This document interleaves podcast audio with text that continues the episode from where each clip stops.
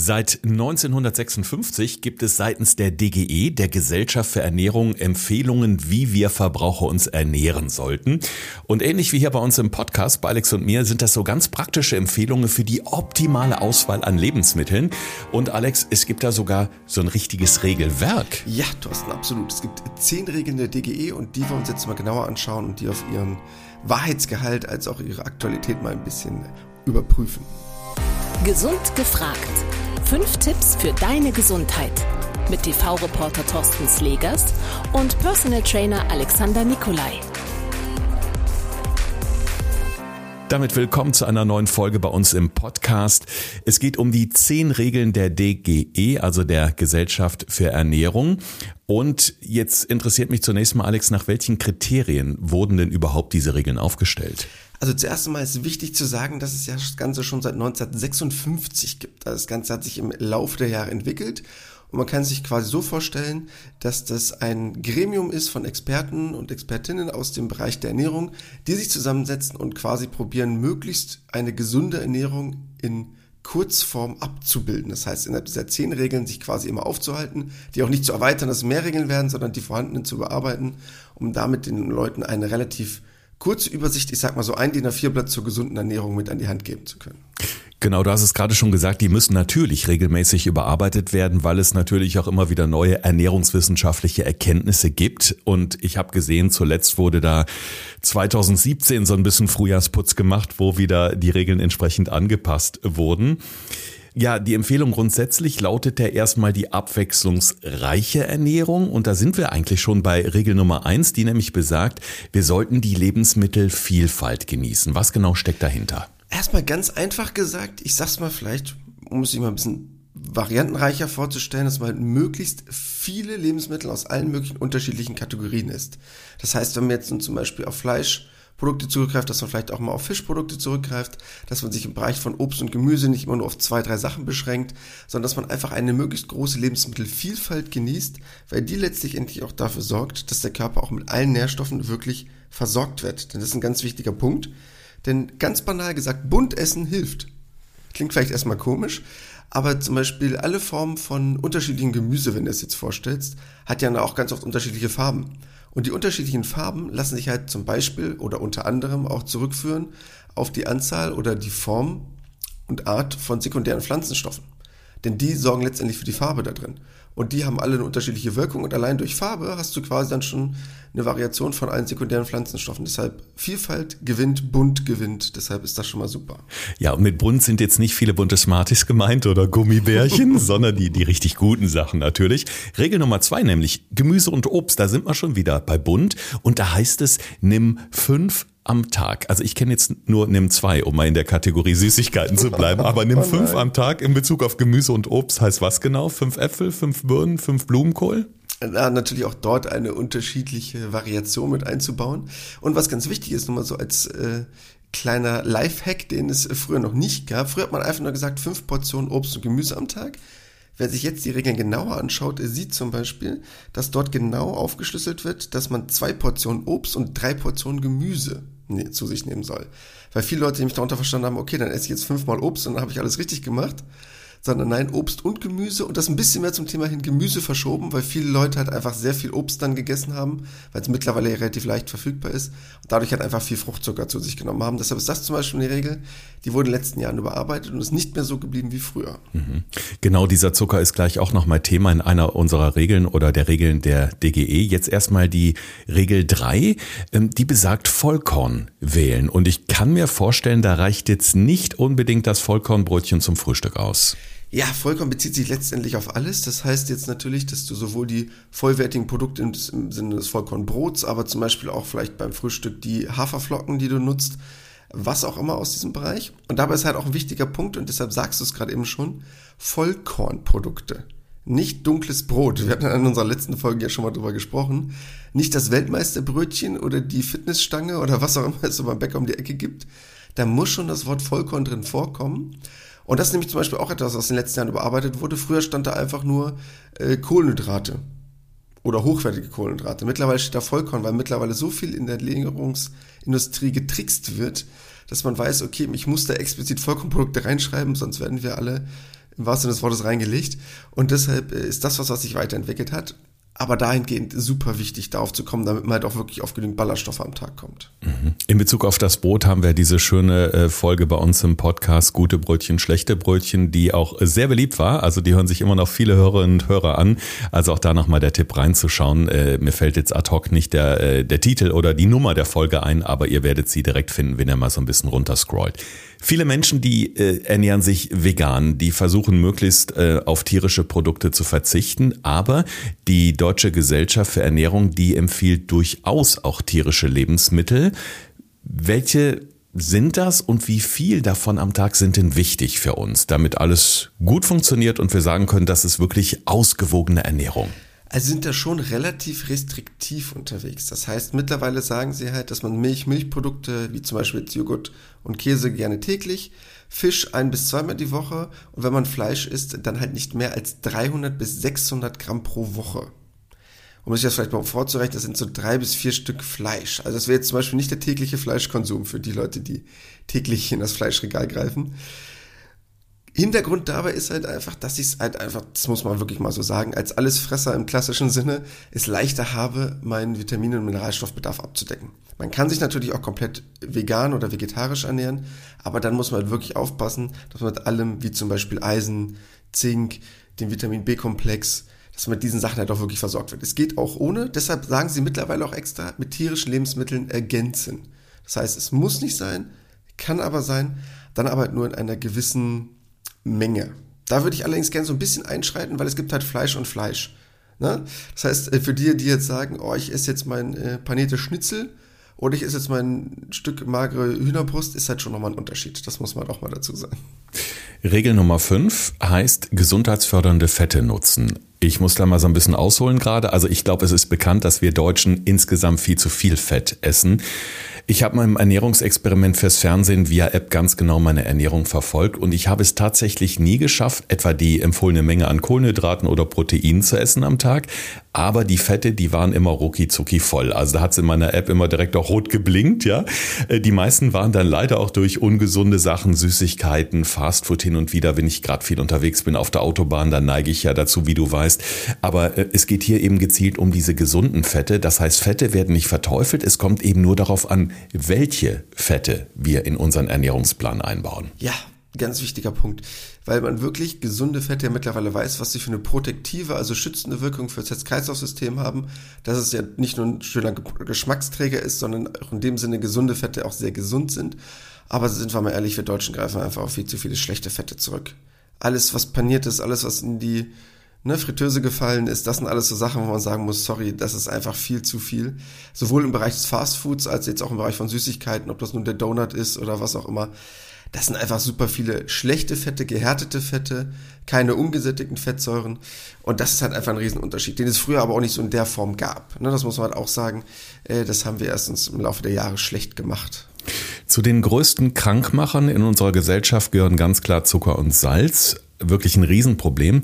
Und man kommt ja, also mir geht das ganz oft so, manchmal komme ich gar nicht drauf, wo überall äh, Zucker drin sein könnte. Ich erinnere mich auch, äh, als wir mal wieder fürs Fernsehen zusammen unterwegs waren, da habe ich mir gerade so Kaffeeweißer in den Kaffee geschüttet und da hast du mir erzählt, wie viel Zucker eigentlich auch in diesem Kaffeeweißer ist. Und ich habe immer gesagt, ich trinke meinen Kaffee ohne Zucker. Im Grunde ist er im Kaffeeweißer schon drin. Also das heißt, viele versteckte Inhaltsstoffe oder süße Inhaltsstoffe in Lebensmitteln, wo man auf den ersten Blick nicht drauf kommt.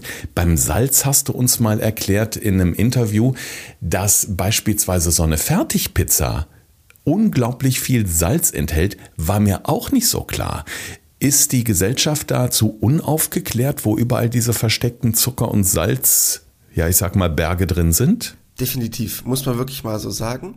Aber er wird uns leider auch schwer gemacht weil die Industrie ist ja auch clever und versteckt das in ihren Produkten. Also wenn du dir zum Beispiel mal so einen Tomatenketchup anguckst, wie viel Zucker da drin ist, das merkst du ja nicht unbedingt geschmacklich in dem Moment. Du sagst ja nicht, der schmeckt explizit süß.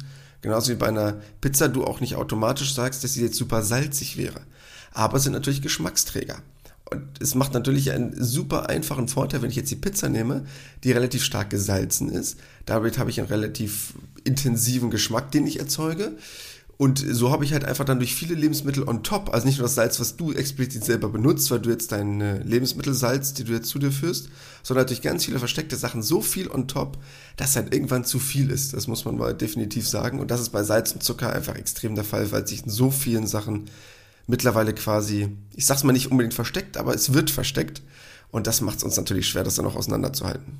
Darum ist Regel 7 der DGE besonders wichtig. Äh, die empfiehlt nämlich viel Wasser zu trinken. Und auch da ist Deutschland ja einer der Top-Konsumenten von Softdrinks, also wiederum wahnsinnig viel Zucker. Und ich glaube, wahrscheinlich in ein paar Jahren sind wir da etwa auf Gleichstand mit den USA, wo noch viel mehr Softdrinks getrunken werden.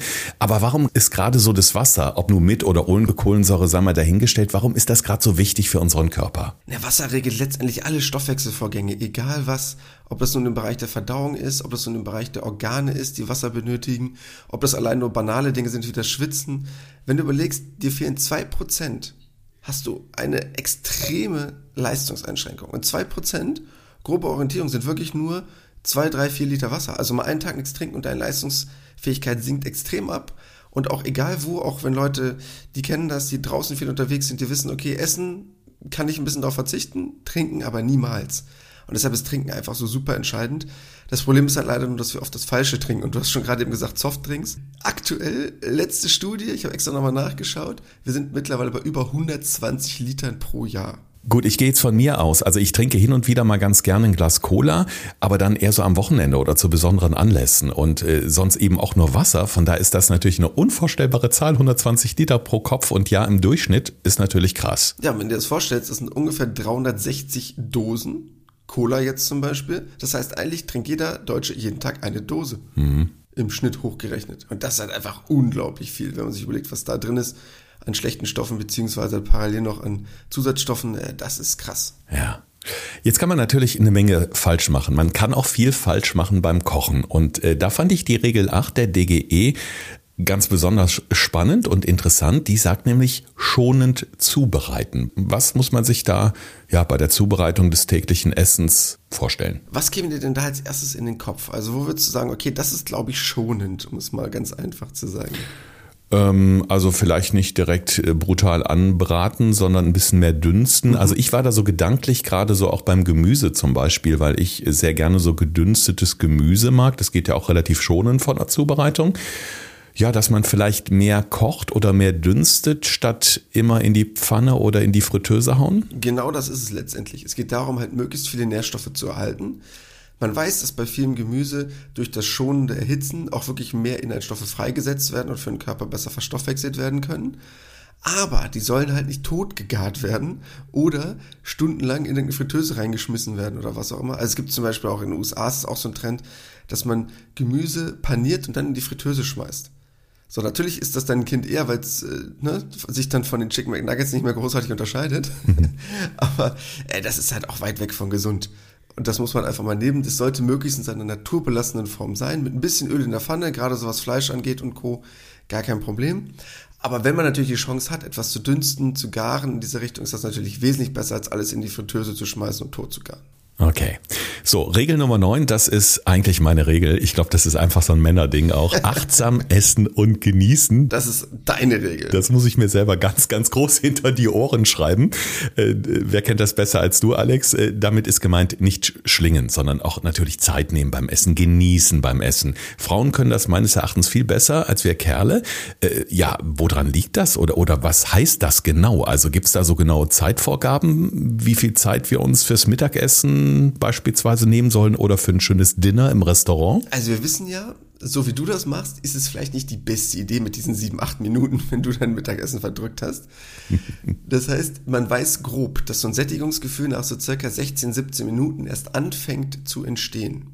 Und wir hatten ja mal schon mal drüber gesprochen, es reicht ja, wenn man sich satt isst und nicht über isst. Das schaffst du aber nicht in 16, 17 Minuten, wenn du bei 8 Minuten aufgehört hast zu essen und dein Sättigungsgefühl noch gar nicht da ist und du in deinem klassischen Foodkoma auf dem Sofa liegst. Das heißt, man sollte probieren, dass so eine Mahlzeit 20 Minuten dauert. Das klingt jetzt für viele erstmal wenig, aber guckt mal wirklich auf die Uhr, wenn ihr mal zu Hause esst. Bei vielen ist das schon nach 10, 15 Minuten Ende. Und deshalb sich wirklich in Ruhe hinzusetzen, in Ruhe zu essen und es wirklich zu schaffen, auf über 20 Minuten zu kommen. Das heißt auch wirklich jeden Bissen 20 Mal kauen. Ich weiß, das klingt jetzt nach einer fiesen Herausforderung, aber euer Körper wird es euch danken. ihr lebt wesentlich gesünder, weil ihr wesentlich weniger Kalorien generell zu euch nehmt und ihr habt den riesengroßen Vorteil, dass auch für den Magen natürlich nochmal wesentlich bekömmlicher ist. Also man sollte sich das einfach ein bisschen gemütlich machen beim Essen. Da gehören ja dann auch so ein paar Rituale dazu, dass man beispielsweise den Tisch nett deckt, eine Kerze aufstellt. Also einfach so das Ambiente auch ein bisschen mehr auf Ruhe auslegt. Also ich kenne das selber auch in meinem zum Teil hektischen, stressigen Alltag, dass das Essen, ich muss jetzt was essen, ich habe jetzt Hunger, aber eigentlich habe ich nicht viel Zeit, also geht das fix. Und dann habe ich nach der Currywurst mit Pommes und Mayo und einer Cola nach sieben oder acht Minuten das Gefühl, boah, so richtig satt bin ich nicht geworden. Also ist genau das im Grunde das große Problem. Dann schiebt man was hinterher und irgendwann liegt man dann komatös in der Ecke oder auf dem Bürostuhl. Ja, absolut. Weil früher gab es ja auch gar nicht diese Form von Fertigessen, wo man unterwegs war und gegessen hat. Da hat man ja klassisch wirklich zu Hause am Mittagstisch gegessen oder bei der Arbeit in der Kantine. Aber mittlerweile ist ja alles sehr schnell verfügbar, was Vor- und Nachteile hat. Aber für eine gesunde Verdauung und ein bisschen Kalorien einsparen hat definitiv keine großartigen Vorteile. Und damit sind wir schon bei Regel 10. Auf das Gewicht achten und in Bewegung bleiben. Ich glaube, zwei ganz entscheidende Dinge. Es gibt ja immer so das, das Wohlfühlgewicht, aber es gibt natürlich auch das Gewicht, das sich dann so an der Größe und am Geschlecht orientiert. Und auch da wäre es natürlich ganz schön, Alex, wenn wir mal schauen, was ist da so die Faustregel? Und ich glaube, da müssen wir auch ein bisschen differenzieren natürlich zwischen Männern und Frauen. Ja, definitiv.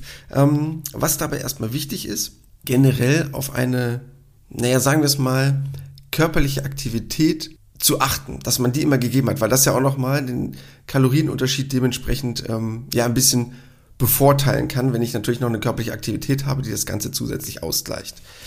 Grobe Orientierung. Wir hatten ja schon mal in einem unserer letzten Podcasts so grob gesagt, was eine Form von, na, ich will nicht unbedingt sagen Wohlfühlgewicht ist, aber zumindest eine grobe Orientierung an Kalorienverbrauch. Das heißt, das ist halt dein Körpergewicht mal 24 Stunden da hat man so eine grobe Orientierung, was der Grundumsatz ist an Kalorien und für Frauen halt dementsprechend 10% weniger. Das ist so eine grobe Orientierung, wo man weiß, dass man damit circa in dieser Range liegt, wo Alex sagt, okay, damit werde ich auch ungefähr mein Idealgewicht haben oder erreichen. Ich mag mit diesem Begriff Idealgewicht nicht unbedingt, weil was ist denn das? Was sagt das aus und was nehme ich da mit als Wert? Und das ist halt ein bisschen volatil, deshalb finde ich den ein bisschen schwierig. Weil wenn einer sagt, er fühlt sich mit 120 Kilo wohl und belügt sich selber, sorry, klingt jetzt gemein, aber ich bin da ehrlich, ist das natürlich ein bisschen schwierig. Das heißt, da muss man natürlich auch eine gesunde Einschätzung zu seinem Körper haben. Und äh, was die Bewegung angeht, ist es natürlich am besten, wenn man täglich Bewegung in seinen Alltag einbaut.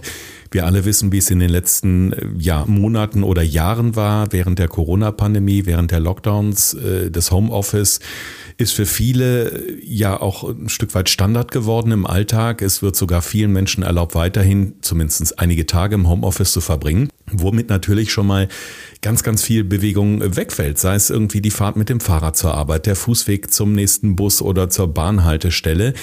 Was können wir tun, um ja ein moderates und gesundes Maß an Bewegung täglich einzubauen im Tag, im Alltag? Also natürlich freue ich mich darüber, wenn man jeden Tag eine halbe Stunde in frische Luft geht, Sonne tankt, wenn man noch zweimal die Woche ins Fitnessstudio geht, finde ich alles super. Und jetzt werden einige sagen, Alex, wie soll ich das denn schaffen? Erstmal ist natürlich eine Frage der Prioritäten. Was schaffe ich überhaupt in meinem Alltag unterzubringen, sowohl zeitlich als auch beruflich generell? Aber ich bin ja ein riesengroßer Freund von Alltagsaktivität, was wir ja schon mal angesprochen hatten, dass man bei der Arbeit nicht mit dem Aufzug hochfährt, sondern die Treppen geht. Dass man, wenn man telefoniert, zum Beispiel aufsteht oder wenn man sich ein neues Glas Wasser holt, das nicht schon am Schreibtisch stehen hat, sondern in die Küche geht und sich ein neues Glas holt. Diese Alltagsaktivität ist einfach ein riesengroßer Faktor und die haben wir immer mehr verlernt. Wenn man schafft, die zu integrieren, dass man wirklich auch sagt, komm, ich lasse das Auto mal stehen, ich gehe mal eben so einkaufen zum Bäcker und fahre nicht die 500 Meter auch noch mit dem Auto, wenn ich schaffe, solche Sachen im Alltag zu integrieren, habe ich schon ganz viel gewonnen. Dafür muss das nicht immer die riesengroße körperliche Aktivität sein von einer Fitnessstudio-Einheit oder jetzt eine Stunde joggen gehen, sondern der Alltag ist entscheidend und über das andere würde ich mich on top noch freuen. Also ich fasse mal zusammen. Die zehn Regeln der DGE könnte man sagen, erstmal abwechslungsreich ernähren, den Fokus aber lieber auf pflanzliche Lebensmittel wie Obst und Gemüse, lieber mehr Fisch als Fleisch und natürlich die Alltagsaktivität, die du gerade angesprochen hast. Ich glaube, Spielraum gibt es da immer eine ganze Menge, aber man hat zumindest eine grobe Orientierung. So, und jetzt kommen wir mal zu unseren fünf Tipps, unseren goldenen Regeln, Alex. Das waren natürlich zehn Tipps, die sehr umfangreich waren. Und wir wollen unseren Hörerinnen und Hörern jetzt natürlich nochmal so fünf Tipps mit an die Hand geben, die man auch wirklich gut behalten kann und die man jetzt sofort umsetzen kann. Genau, das, was mir nämlich wichtig ist dabei, nicht, dass ich euch jetzt einzelne Tipps wiedergebe, sondern worauf ihr vielleicht bei dem Beachten der Tipps achten solltet. Also quasi Tipps zu Tipps, um es mal so auszudrücken. Thorsten fragt, Alexander antwortet. In diesem Podcast erfährst du alles über Ernährung und Fitness. Einfach erklärt und mit konkreten Tipps für deinen Alltag. Der erste, der ist mir wirklich wichtig, weil der einfach auch mit am entscheidendsten ist für generelle Lebensmittelauswahl. Bunt. Bunt ist gut. Klingt ganz banal, stimmt aber, heißt, probiert möglichst eine bunte Variation in eure Lebensmittel reinzubringen, so werdet ihr automatisch schon per se, ohne dass ihr wisst, was drin ist, mit vielen Nährstoffen versorgt. Zweiter Punkt, einfach mal ausprobieren, würde ich jedem auch mal raten, seine Ernährung zu tracken wie du ja gerade eben selber gesagt hast, Thorsten, du hast dann gesehen, so, oh, ich bin auf einmal bei den Fettbalken sozusagen in meiner App total weit oben. Das irritiert mich ja total. Ich dachte, das wäre gar nicht so. Einfach sich mal so eine App runterladen, gar nicht drei, vier Wochen lang oder so, sondern nur mal so ein, zwei Tage, wo man ein bisschen Muße hat, um mal zu schauen, wie sieht's denn aus von meinen Kohlenhydraten, Fetten, Eiweißen und von meiner Gesamtkalorienanzahl. Das kann einem super helfen, um einfach mal so ein Gefühl für Lebensmittel zu entwickeln. Wir werden auch da nochmal den Link äh, zu einer App in die Shownotes packen. Äh, wir haben ja da eine App, wo wir auch bei unseren Fernsehreportagen wirklich gute Erfahrungen mitgemacht haben. Die ist kostenlos und da ist es wirklich sehr anschaulich und übersichtlich, einfach zu schauen, wo liege ich gerade, wie viel Fett darf ich noch oder was fehlt mir gerade noch an Proteinen oder Kohlenhydraten. Und das hat mir zum Beispiel sehr geholfen, ja auch einfach so ein Gefühl dafür zu kriegen. Ich musste später gar nicht mehr in die App reingucken. Ich habe irgendwann selbst gemerkt, okay, nee, das ist jetzt zu viel, eigentlich bräuchte ich mehr davon. Und ich glaube, das ist auch ein ganz entscheidendes Learning, dass man durch so ein Tracken auch selber ein viel besseres Körper- oder Ernährungsbewusstsein bekommt. Ja, da genau das ist nämlich der wichtigste Punkt und das ist eigentlich auch mein nächster Punkt dabei, Lebensmittel zu hinterfragen. Nämlich wirklich zu sagen, okay, was esse ich gerade? Wie ist das zusammengesetzt und die Packung halt wirklich auch mal umzudrehen? von dem Fertiggericht genauso wie von anderen Lebensmitteln oder auch zum Beispiel das Vollkornbrot zu hinterfragen und mal zu sagen, ist das wirklich Vollkorn oder heißt das jetzt nur Fitnessbrot, aber das hat überhaupt nichts mit Fitness zu tun, weil es einfach nur eingeschwärzt wurde und dadurch ein bisschen dunkler ist als anderes Brot.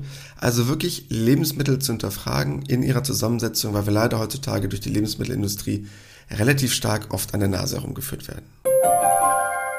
Punkt Nummer vier, weil es mein Background ist, aber ich werde nicht müde, es einzubauen, körperliche Aktivität. Super wichtig, weil nur durch ein körperliches Maß an gesunder Aktivität darf ich auch quasi schlemmen, um es mal böse zu sagen. Das heißt, wenn ich durch keine körperliche Aktivität so einen geringen Kalorienverbrauch habe, fällt es mir natürlich auch schwer, genussreich zu essen. Und ich sag mal so, Sport kann mir erlauben, relativ viele Kalorien zu essen, ohne unnötig zuzunehmen. Und ich glaube, das macht wesentlich mehr Spaß. Ich sage das auch immer meinen Kunden lieber am Tag eine Stunde Sport machen, als dann 23 Stunden übers Essen nachzudenken, weil dann kann man sich ein bisschen mehr erlauben. Und als letzter Punkt finde ich persönlich ganz entscheidend dahingehend, was Lebensmittelanalyse, Lebensmittel mh, hm, hinterfragen angeht, dass man wirklich probiert, gerade bei den Fleischprodukten zu sagen, okay, das ist eine Ergänzung zu meiner Ernährung, aber darauf basiert sie nicht. Und das ist mir wirklich wichtig, denn man kann seine Ernährung komplett über pflanzliche Produkte ausdrücken. Ich bin jetzt auch kein Veganer oder Vegetarier, aber mal dort vielleicht auch ein bisschen mehr Mut zu haben, gerade weil sich in der Richtung auch schon viel entwickelt hat, ob das nun Fleischersatzgeschichten sind, bitte kein Soja oder sowas, das verteufel ich so ein bisschen, aber andere Sachen, zum Beispiel jetzt aus Reisproteinen, Erbsenproteinen, wo es schon ganz viele neue interessante Sachen gibt. Also dort einfach mal mutig zu sein und vielleicht mal auf neue Sachen zurückzugreifen. Vollwertig essen und trinken nach den zehn Regeln der DGE, das war unser Thema heute und äh, wenn man mal auf die Website der Deutschen Gesellschaft für Ernährung schaut, da steht dann eben auch, dass genau das eben gesund hält, dass das unsere Leistung fördert und jede Menge für unser Wohlbefinden tut. Wir verlinken das Ganze nochmal, denn spannend finde ich ist immer auch diese sogenannte Ernährungspyramide, die die DGE ja auch sehr anschaulich auf ihrer Website darstellt. Aber die zehn Regeln, über die wir gesprochen haben, die gibt es natürlich auch nochmal bei uns hier in den Shownotes zu dieser Episode. Und ich überlege gerade, was ich heute schon alles davon umgesetzt habe. Ich glaube, eine ganze Menge. Was mir auf jeden Fall aber noch fehlt, ist die Bewegung. Und da überlege ich gerade, was ich da heute noch so hm, mache vielleicht. Ich kann mir denken, du hast schon jede Menge Sport hinter dir, oder? Ja, Thorsten, noch nicht, ehrlich gesagt. Das heißt, heute gab es noch keine körperliche Aktivität, aber so gegen 16, 17 Uhr ist das schon anvisiert. Also du weißt ja, bei mir ein Tag ohne Sport wird es nicht geben. ja, eine, eine gute Motivation für alle, die jetzt gerade noch überlegen, äh, ob sie heute Sport machen oder nicht. Auf jeden Fall Freuen wir uns sehr, wenn wir uns nächste Woche wiederhören. Gleiche Welle, gleiche Stelle im Podcast Gesund gefragt. Empfehlt uns gerne weiter. Denkt dran, auch mal in unsere Shownotes reinzuklicken. Da gibt's dann nochmal den Link zu besagter Food-App, über die wir heute gesprochen haben. Und auch nochmal den Link zu den zehn Regeln der DGE. Also bleibt schön gesund und munter. Bis nächste Woche. Das war Gesund gefragt. Der Expertentalk mit Thorsten Slegers und Alexander Nikolai. Wenn es dir gefallen hat, abonniere gerne unseren Podcast und verpasse keine neue Folge mehr.